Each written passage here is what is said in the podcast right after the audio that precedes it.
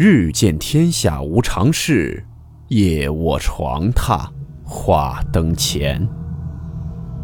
欢迎来到木鱼鬼话。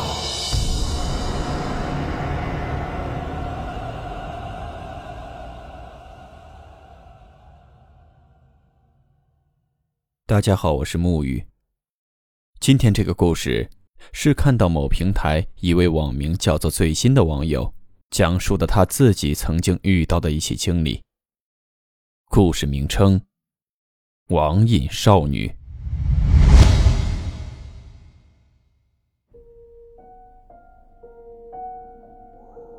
这位叫做“最新”的小姐姐是一位特别爱玩网络游戏的女孩。她说：“平时我除了上下班以外，一切的时间全都是在打游戏。我就跟男孩子一样，每天都围绕着这些电脑游戏，并且特别喜欢那些竞技类的游戏，包括现在很火的像吃鸡啊、王者之类的。每天就是爱玩这些东西。甚至在我的世界里，认为会打游戏的男孩子是最可爱的，而且我找男朋友也肯定要找会打游戏的。”因为一旦找个不会玩游戏的，我俩也过不到一块去，毕竟没有太多的共同语言和爱好。可是，在我玩了这么久游戏，还真让我遇到了一件百思不得其解的事情。这件事儿得倒推到五六年前的时候，那时候我还在上大学。这上大学期间，我就爱上了网络游戏。在那个年代，手游还是一般般的。大家主要还是喜欢玩一些电脑网络游戏。我当时是玩了一款武侠类的游戏，在游戏中我认识了一个男孩子。我跟这个男孩是打游戏副本的时候认识的。由于这个副本我是不太熟，经常犯错误，团长也老说我。毕竟我是个女生嘛，还有点小心眼儿，在 YY 里说着话，我也就不吭声了。这个男孩就好像是特别过来帮我的，一直在接近我。但是这里给大家说一下，这个男孩在打副本的时候一直都是闭着麦的，我从来就没听到过他的声音。只是他在 YY 里面听到团长一直在骂我，在游戏里他就明显在我边上一直帮助我。就这样，我就对这个 ID 开始感兴趣了。ID 这里就不公布了。再加上他在游戏穿的时装也是我最喜欢的风格，所以对他的印象就是深深印在我脑海里了。这场副本战结束之后，我就跟他分开了。我毕竟是个女生，人家也没加我好友，我也没好意思去主动加人家。就这样，分开之后，我以为不会再见着了。但是当我第二天上线的时候，我正在杭州城里溜达。我就在那个城门口的人群中，大老远就看到那天帮我的那个男孩的身影。我其实挺献媚的，就试着接近他，还把自己最漂亮的时装穿上，骑上了自己新买的一条灰色小鹿，然后就在他旁边假装乱转悠。我当时想着看他能不能认出我，搭不搭理我。这里需要给一些年龄比较大的听友和不玩游戏的听友解释一下。这里说到的地名啊、街名啊，还有什么时装动物啊、飞天之类的，都是游戏里面的东西。我提示一下，有些听友大概就能听懂了。我当时就骑着我新买的小鹿在他身边转悠，这转来转去的，好像他也不太愿意搭理我。可能也就几分钟吧，我当时还挺失望的，我就控制着我的这个游戏人物离开了杭州城门口的比武场了。可在我刚走了没一会儿，我屏幕的左下角就打过来一行紫色的字。这次经常玩游戏的应该知道，只有私聊的时候打过来的字才是彩色的。我一看那 ID 的名字，这不就是那天帮助我的小哥哥吗？马上我就以最快的速度回了他消息，我俩就这样接触上了。在接下来的日子里，我过得非常开心。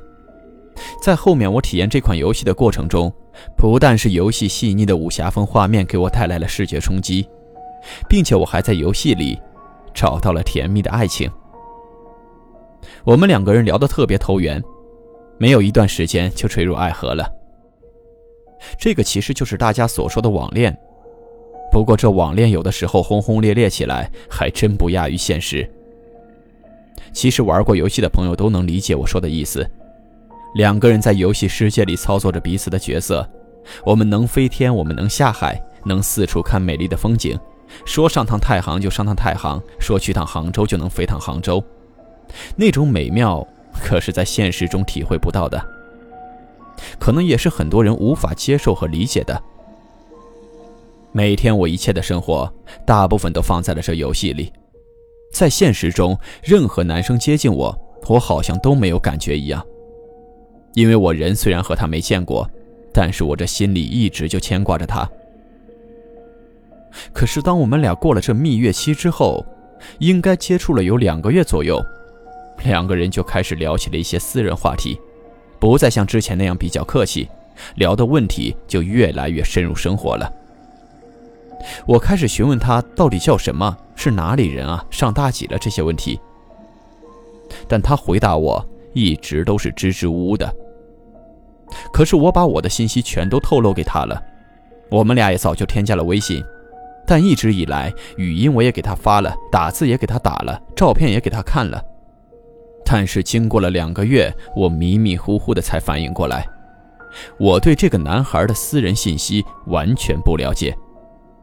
所以时间一长，我就开始逼问起他来。有时候他总是用一种奇怪的方式回答我。他说：“你呀，千万别当我是个人，你就当我是围绕在你身边的一种磁场，或者是一种能量脑电波之类的。我永远都能陪伴着你。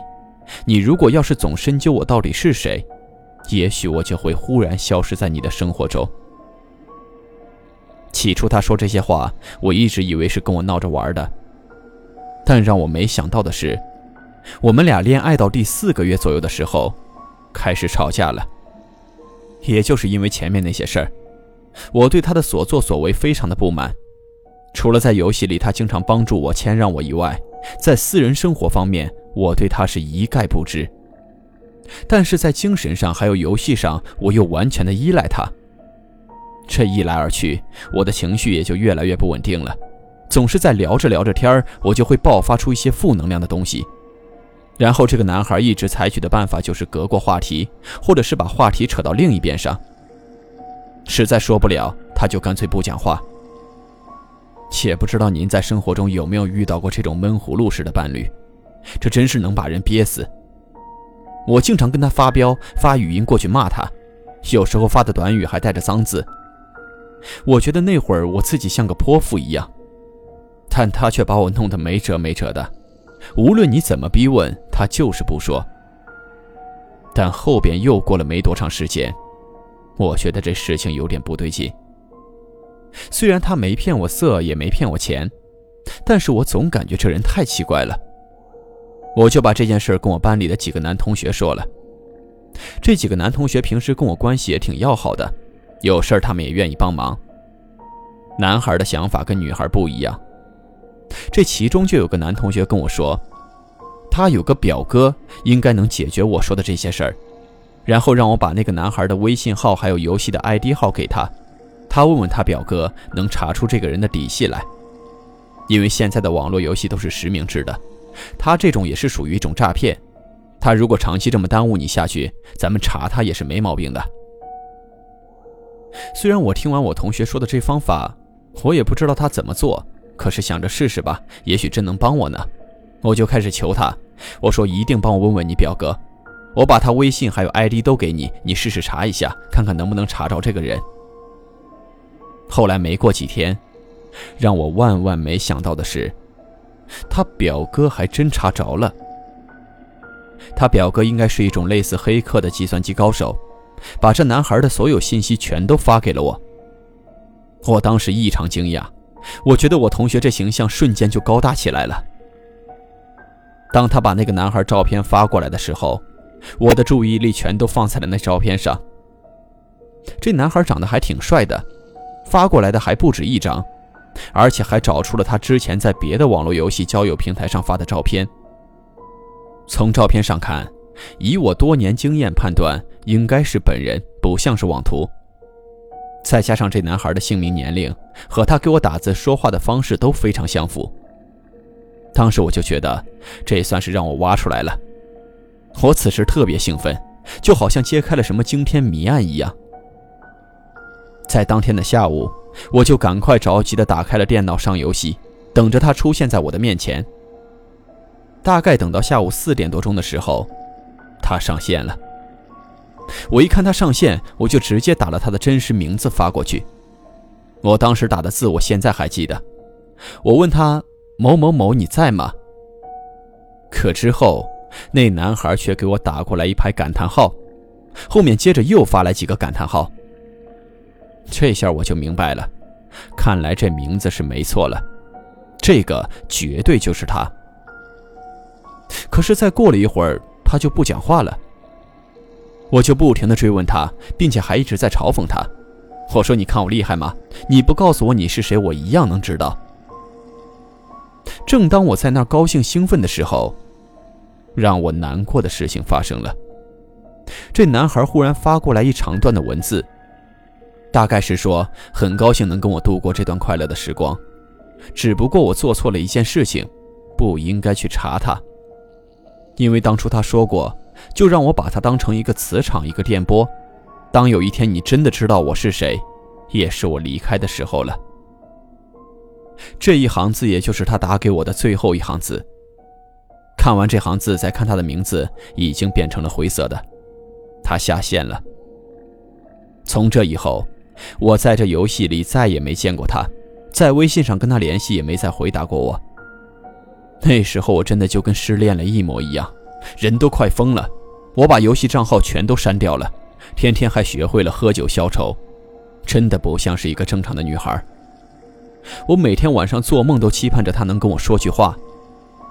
不怕大家笑话，我跟她微信留言都快超过万字了，可是她却一个字都没有再回过我。大概就这样痛苦难受着有半个月的时间。当我刚刚情绪平稳了两天，稍微好了一些的时候。这更吓人的噩耗就传来了。大家应该还记得，刚才说到的他的信息是我一个男同学帮我找到的。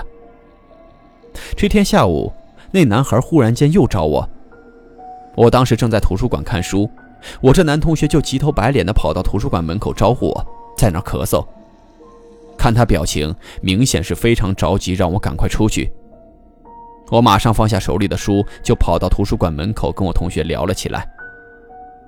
他找我是要说，前段时间我让他帮我查的那个男孩，他表哥有个事儿没有告诉他。刚刚他表哥跟他说了一个消息，他听到后马上就跑过来找我了。他说，那个男孩三年前就已经死了，并且他看过这男孩的很多记录。这人在网上所有的消息全都停留在三年前的四月二十二号。他表哥延续这个方向继续查找，确定了这男孩已经离开人间了。我当时听到这个消息，真跟晴天霹雳一样，脑子里嗡的一下，眼前直接一片黑。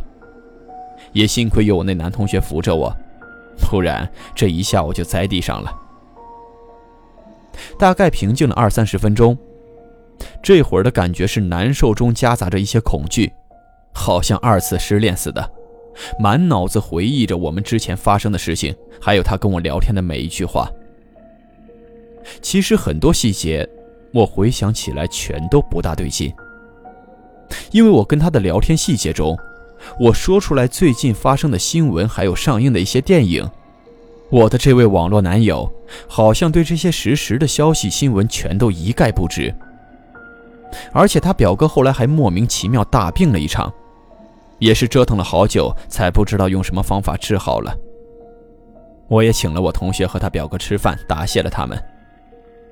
直到现在回忆起那件事儿，也说不清楚心里是什么滋味也算是我一段比较离奇的经历吧。